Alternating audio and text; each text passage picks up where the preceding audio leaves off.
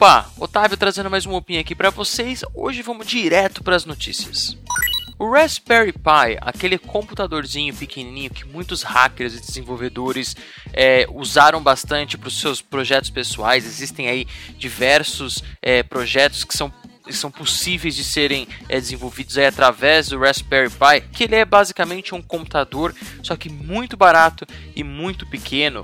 Ele lançou agora o Raspberry Zero, né, que ele é na real um computador de 5 dólares. Para um computador de 5 dólares, ele tem uma configuração até que surpreendente. Ele tem aí um processador ARM de 1 GHz, ele tem 512 MB de RAM, ele tem um slot para cartão micro SD, daí que você tem o armazenamento dele, ele tem uma porta mini HDMI para você conectar em monitores e televisões, e, e ele além de tudo, ele é minúsculo. Ele tem 6 cm e meio de altura, 3 cm de largura e 5 cm de profundidade.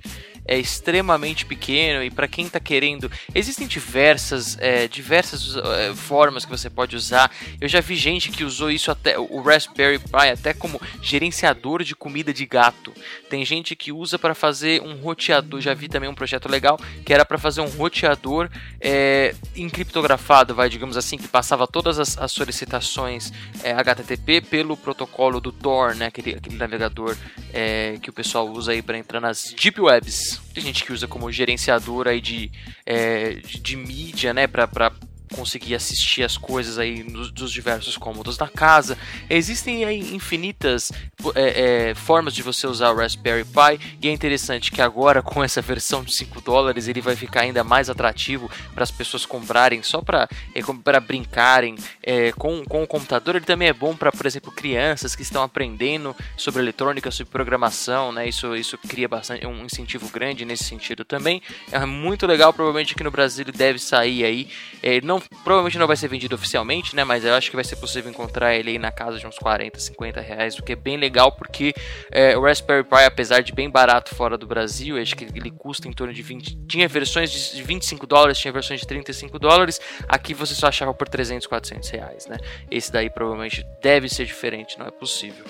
Saíram alguns rumores aí em sites de tecnologia afora que a Google estaria ajudando a, a Samsung a melhorar o TouchWiz. TouchWiz que é a, talvez a maior crítica é, relacionada aos aparelhos Android da Samsung. É, o pessoal sempre odiou é, o, o, o, o TouchWiz. É, ultimamente ele tem, ele tem sido muito melhor. Assim, eu tinha o Galaxy 6 até pouco tempo atrás e eu não tinha muito o que reclamar de maneira geral. O sistema era muito rápido, porque essa era uma das maiores reclamações, né?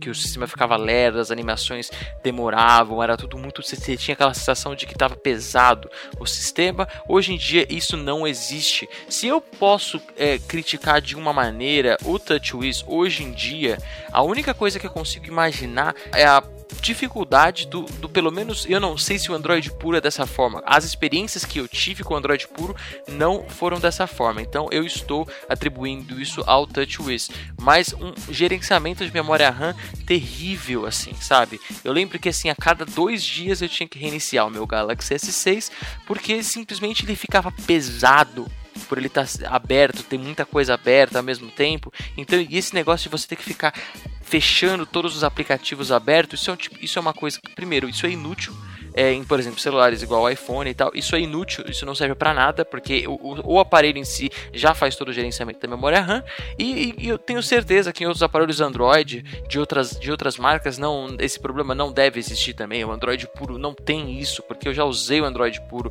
por bastante tempo, inclusive em aparelhos Samsung, e, e, isso é uma coisa que espero que a, a, Google trabalhando junto com a Samsung, nesse caso, caso seja verdade, né, a gente veja, porque o TouchWiz ele traz bastante coisa diferente, bastante coisa legal na minha opinião, mais coisa legal do que coisa ruim, e seria legal ver ele com uma performance aí próxima do que é o, a performance do Android puro também.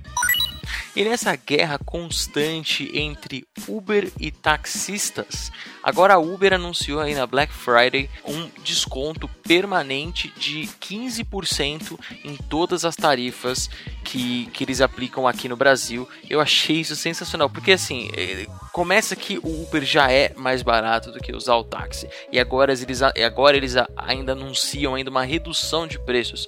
Eu já era adepto do Uber, eu acho o serviço que o Uber presta assim, é, é infinitamente melhor do que o serviço de táxis. Eu sei que isso acaba tirando emprego de muita gente, é por isso que os taxistas ficam putos, mas desculpa, cara, se fosse pra gente proteger o emprego de todo mundo para que ninguém perdesse, a gente não teria tido carros, porque as pessoas que criavam cavalos perderam o emprego, a gente não teria feito calculadoras, a gente não teria feito celulares, porque os telefonistas daquela época que tinham que ligar os cabos dos telefones analógicos para que as ligações é, fossem efetuadas, eles perderam o emprego, sabe? Perder emprego faz parte de qualquer é, avanço tecnológico e ao mesmo tempo que se perdem empregos, empregos são criados, né? Então isso é só um processo é, é natural da coisa e eu tô adorando ver o Uber aí destruir nessa questão, porque mundialmente aí o serviço prestado pelos taxistas, isso não é uma exclusividade do Brasil, que surgiu nessa oportunidade que o Uber está aproveitando,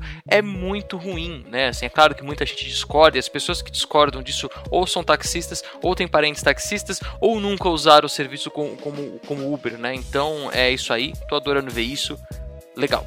Pessoal, espero que vocês tenham gostado do episódio de hoje. Eu vou ficar por aqui. Amanhã, como sempre, tem mais Opa Tá Bom. Todos os dias da semana. Eu vejo você amanhã. Um beijo no seu coração lindo.